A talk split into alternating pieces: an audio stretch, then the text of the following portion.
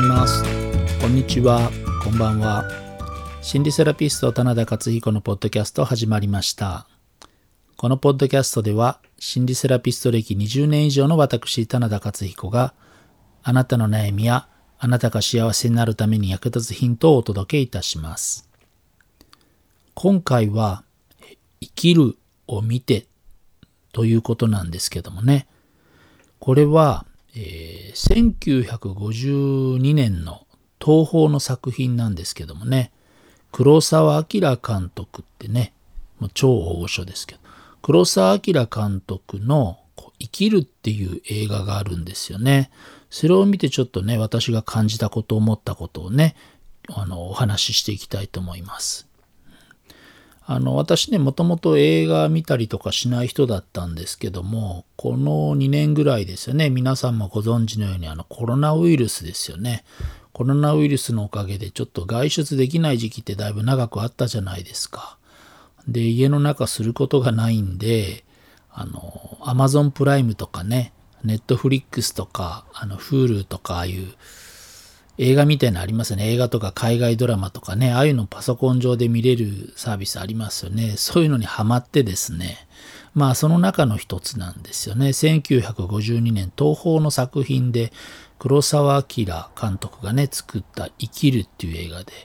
まあぜひね、あの、面白いというか興味深い考えさせられる映画なので、今日のお話を聞いてね、興味持たれた方は皆さんも、えー見ていただけたらいいんじゃないかなと思います。で、どういうお話かっていうとね、ちょっとざら、さっくりね、あんまりネタバレしないように簡単に、えーあらすじというかね、冒頭のところだけお話しすると、えー主人公はね、30年だったかな。20年か30年間ぐらいずっと無欠勤でね、あの、真面目に市役所にね、働いてたこう課長さん渡辺っていう人が出てくるんですけどもね、その人がですね、自分がこう、癌に侵されているっていうことを知るっていうところなんですよね、最初ね。で、その癌のおかげで自分がもう半年しか生きられないんだっていうことが分かって、まあ荒れちゃうわけですよ。ね。で、まあ、暗い気持ちがずっと続いてたんですけど、まあ、街に出てね、もうちょっとやけを起こしてね、羽目を外したりもするんだけど、全然気持ちが晴れないと。そこで渡辺は、えー何をするかということなんですけどもね、自分のところにいる、こう、まあ、事務員のある人とね、出会って、で、それまでのね、自分の生き方というか仕事ぶりみたいなものを振り返るっていうところだったんですよね。そうやってまあ結果ね、こう気持ち変わりが起きて、まあ誰かのためになる仕事をね、一生懸命精一杯やることが結局自分を救うことにもなるんだっていうふうに、まあ心機一転ですよね。仕事への取り組み方を変えたわけです。で、今まではね、まあその、公務員というかね、官僚的なこうルーチンワークみたいな仕事の仕方をね、してたのを、こう、心改めてですね、まあこう、人が生まれ変わったようにね、こう弱い者のため、まあ子供のためとかね、いろんな人のために戦ったり、まあ、献身的に働き始めるっていうような話なんですよね。まあ人生をどう生きるか、まあ、癌になったことで、人生がこうね、こう限られてしまったね、残り半年しか生きられないと分かったところで、残りの人生どう生きるかっていうのは、まあそういうドラマなんですけど、いろいろ考えさせるお話なのでね、えー見ていただけたらいいかなと思うんですけど、まあそれを見てね、私が感じたこととか思ったことなんですけどもね。で、まあ、ウィキペディアとかね、見ていただいたりすると書いてあったり、まあ、いろいろ私調べてね、どうして、私が興味持ったの最初ね、あの、黒澤明監督ってね、僕のイメージだと7人の侍、7人の侍、まあ、それぐらいしか知らないかったんですけどもね、どうしてこういう映画描こうと思ったのかなって、なんかご本人がね、そういう苦しいね、なんか大きな病気とか経験されたのかなと思ってちょっと調べてみたんですけれども、まあそこのところは分かんなかったんですけどもね、この作品をね、黒沢監督がどうして作ろうと思ったかみたいなことのね、そのちょっと作品の背景みたいなのがね、分かったところがあったんですよね。まあ実はそこの部分が私ね、一番こう勉強になったというか考えさせられたとこなんですけども、黒沢監督は何かね、こう、普段、まあもう亡くなられた方ですけどね、その映画を描かれた時ですか、だから1950年、60年、そのあたりの時のことですよね。なんかね、時々もし自分がね、死んだらどうなんだろうっていうことをね、考えるんだっていうことを言ってらす、言ってらしたらしいですよね。そして、もし自分がね、このまま死んだら皆さんも一緒に考えてみてください。もし今日ね、自分が死んじゃったらどうなるんだろうって、黒沢監督は考えたそうなんですよね。そしたら、このままではとても死にきれないと。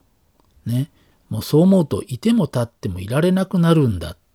ていうようなことを彼はね、あの、黒沢さん、監督感じられたそうです。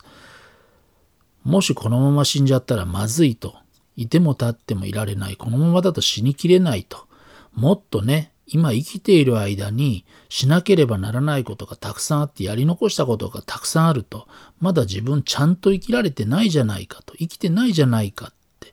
なんかそういうことを、まあ、あれだけのね、大御所というか大物の黒沢監督でさえ思ったそうなんですよね。で、ちょうどまあこの私ね、作品に興味持って、まあタイトルに興味持ったんですけどもね、生きるっていうことで。まあ、私自身自分のね、こう生き方、残りの人生どう生きようかな、みたいなことをね、最近ちょうど感じてるところだったんで、まあこの作品がね、いろいろ調べてる中で私のこう注意に引っかかってきたんですけども、その黒澤明監督がね、どうしてこの映画を作ろうと思ったかと。もし今死んだらね、これではとても死にきれないと。生きてる間に私しなければならないことがたくさんあるじゃないかと。いても立ってもいられなくなったっていう話を聞いて、なんかこう結構衝撃受けたんですね。じゃあ自分はどうなんだろうって思って。ただ毎朝起きて、まあご飯食べて、寝て、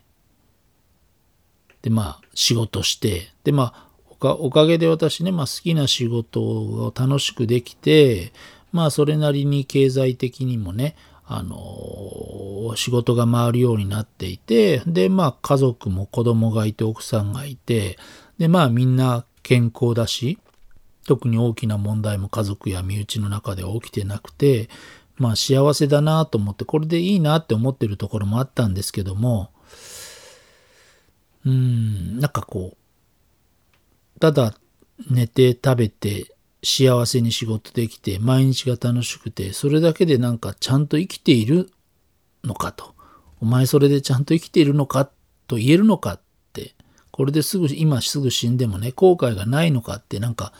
まあそういう問題提起されたような感じがしたんですよね。今結論から言うと、まあしてないと思ったんですよね。どこがわかんかわかんないんだけど。ただ漫然とね、あの、寝て食べて仕事して幸せだな、毎日楽しいだだけでは、まあやっぱり、生きてないわけではないけども、ちゃんと生ききれてないのかな、みたいなことを、まあ思っちゃったんですよね。で、皆さんはね、まあ今の私の話聞いて、まあどう思われるのかなっていうのをちょっとご自身に当てはめてみてほしいんですよね。もし皆さんもこれ聞いてくださってるあなたも、もしね、あまり考えたくないけども、まあ自分が死ぬところのちょっと想像してみてください。で、これで悔いなしって言えるのか、黒澤明監督はね、まあ私も同じように考えたんだけど、思ったんだけど、これではとても死にきれないと。ね、いても立ってもいられないと。ね、ただ不平不満言ってるだけとかね、今の仕事に満足したりね、今の生活で楽しいなだけで本当にいいのかな？みたいなことが少しでもあるんだったらね、あの、後悔がないようにね、もっと自分の気持ちに正直にね、全力で生きてみるのはどうかなっていうふうに思います。まあ私はそう思いました。まあ皆さんももしね、今日のお話を聞いてね、今までの自分の生き方をね、まあ、見直すチャンス、さらに良い、より良い生き方をね、するチャンスにしてもらえたらいいなと思いますし、まあ、黒澤明監督ほどのね、まあ、あれだけ立派な方でも、これではとても死にきれないと感じられたそうなんで、まあ、私のようなね、凡人だと当然、十分に生きってるとは言えないはずのことで、まあ、皆さんも自分の人生ね、より良い方向に持って、えー、運んでいただけたらいいなと思います。はい。今回はここまでです。いかがでしたでしょうか？このポッドキャストではあなたからの質問や感想をお待ちしています。質問、感想、各種お問い合わせは E メールで棚田アットマークプロセラピスト .or.jp までお願いします。連絡先のメールアドレスはこのポッドキャストの概要欄にも載せています。ではまた次回